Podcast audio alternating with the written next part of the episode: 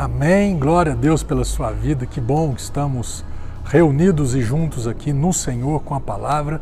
Quero compartilhar com você esse texto aqui que eu gosto bastante, particularmente. Capítulo 20 do, do livro, né, Segunda Crônicas, é, quando fala de, de quando Josafá estava naquela batalha, ou antes de entrar na batalha, aliás, ele nem entrou na batalha, quando ele recebeu a notícia, os amonitas, moabitas e os de dos montes, do Monte Seir estão vindo, ele ficou com medo, buscou o Senhor e foi se lembrar da palavra, dos feitos de Deus. E ele termina aqui no versículo 12 dizendo: Ó oh, nosso Deus, acaso não exercerás teu juízo sobre eles, posto que não temos poder suficiente para enfrentar esse exército imenso que vem contra nos atacar? Eis que não sabemos o que fazer, contudo nossos olhos estão postos em ti amo isso daqui. Ele olha para si e não encontra força, capacidade, solução para aquilo. E aí ele olha para Deus, eu sei quem é você.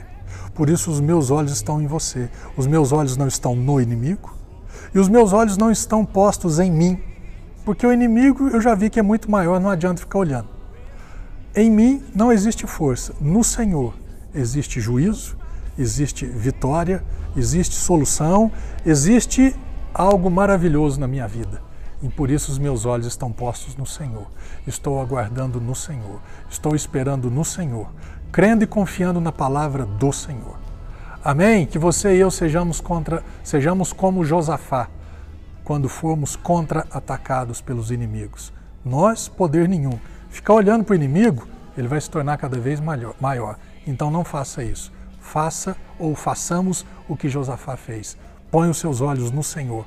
A cruz e o túmulo, ambos estão vazios.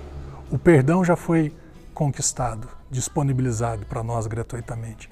A justiça já foi disponibilizada gratuitamente. Você já recebeu? Apoie-se nisso, no grande amor de Deus pela tua vida. E experimentaremos uma grande vitória.